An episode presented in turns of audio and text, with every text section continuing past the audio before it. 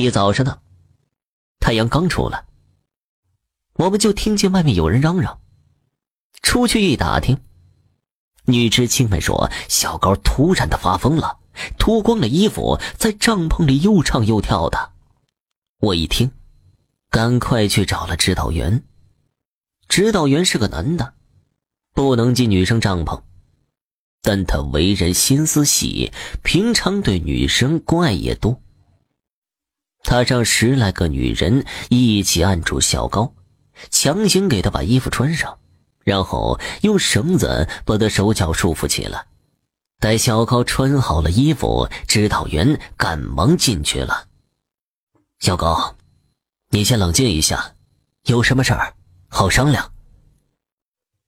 只见小高斜着眼睛，用非常可怕的眼神看着指导员，嘴里哼哼唧唧的，也不知道在说些什么。同时。一个鲤鱼打挺就在帐篷里扑腾起来，一时间谁也拉不住他。只听见一阵乒乒乓乓，女生帐篷里的桌子、椅子、盆子、饭盒被他打翻了一地。我们好不容易控制住了小高，可他的身体还是处于亢奋的状态，不停的抖动。指导员有些害怕了。这样下去，就算是好好的人，也要折腾的精疲力竭死掉了。他赶快叫人去请卫生所的医生张初志了。可惜张初志只是中专卫校毕业，对于外科还有点经验，却毫无能力解决这种精神问题。这可怎么办呢？指导员一筹莫展。我突然想起一件事了。指导员，要不叫附近的老猎人过来看看吧？山里人遇到过这种事儿，他们也没医没药的，最后不也过来了吗？此时此刻，指导员也没有别的办法了，于是顾不得封建迷信对我们的毒害了，大吼了一声：“那你还不快去！”我一听指令，赶忙跑出去找老猎户，还真是巧。这老猎户正在家里擦枪膛歇着呢。跟我来到营地，看了看小高的样子，二话不说就开始在营地周边搜索起了。我问他在找什么，他做了一个嘘声的动作。与此同时，我看见草丛里似乎有什么东西在抖动着身体，是黄鼠狼。原来这家伙就藏在附近的草丛里，控制着小高的一举一动。老猎户抬手给了他一枪，可惜没打中。这家伙吓得扑棱棱的跑了。帐篷里，小高一个白眼便晕了过去。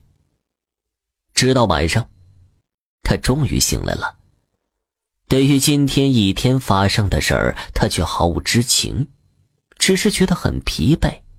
身上还莫名其妙的多了很多伤，直到听说自己还脱了衣服，这才不好意思的脸红了。我们留下猎户，杀了口猪，请他吃了顿饭。老猎户说，他有对付黄鼠狼的经验，这畜生暂时不敢把他怎么样。但是阿满可要注意了，他可杀了不少的黄鼠狼。从对付小高的情形来看，这仅仅是他报复的一个开端。阿满有点害怕了，但是日子长了，人们也就渐渐淡忘了这个事儿。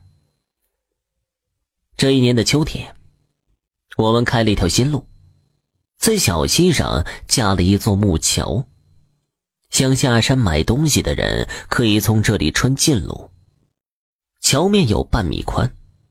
桥下的水也仅有半米深，可就是这样一座桥，一条小溪，竟然要了阿满的命。他请假下山去买东西，后来被人发现死在了仅有半米深的小溪中。连队联系了山下的派出所来侦查，结果发现是他自己落入水中溺亡的。距离捉黄鼠狼事件仅仅相隔了半年。我们不得不怀疑阿满的死跟那邪门的黄鼠狼有关系。只可惜，阿满一个心细如尘、有手脚的年轻人，就这样在开发建设的过程中离开了我们。